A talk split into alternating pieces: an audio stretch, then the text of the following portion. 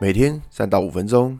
阿信带你股市看透透。欢迎收听今天的晨间碎碎念，大家早安，我是阿信。今天是十一月五号，礼拜五。先来为大家整理一下昨天的美国股市，道琼指数下跌三十三点，跌幅零点零九个百分点；纳斯达克上涨一百二十八点，涨幅零点八一个百分点；S&P 五百指数上涨二点一六点，涨幅零点四六个百分点。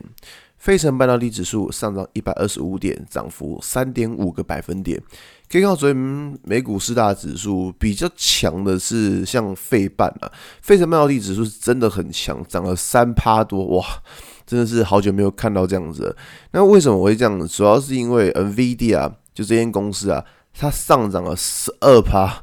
，AMD 也涨了五趴。所以说，其实你可以看到，说这两科技巨头，就是一个是 NVIDIA，一个是 AMD，昨天其实都是大涨的情况，所以把整个费城半导体指数给带上去。那当然就是这呃，费城半导体指数被带上来，对于台股来说，可能像台积电啊，或者像这些呃权值股，其实多或多或少了。或许有可能会受惠，所以说啊，其实以今天的盘来说哈，有一个蛮蛮重要的关键就是看一下，就是台积电这些科技股，它到底能不能就是跟昨天的美股 NVIDIA 大涨能够做呼应。那么再回到台股来看呢，就以台股现在情况，你可以发现就是说。一七一二七这个位置，这过去已经好多次都站不上。那我觉得说现在情况应该是说，呃，看指数能不能够先站上这个位置。在昨天的文章是有讲到说，现在就三个情况，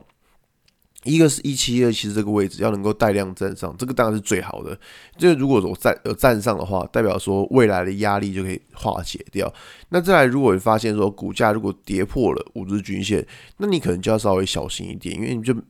表示说这一波上涨，这一波反弹了，可能到这边就会稍微要可能要进行震荡一点了。那如果说你发现连周线都跌破了 MA 五的均线的话，哇，那你就真的小心这个盘呐，可能真的要有比较大的回档了。所以说以呃刚刚这三个情境来说，像昨天有跟大家提到，现在其实还在第一个情境，就是遇到上方压力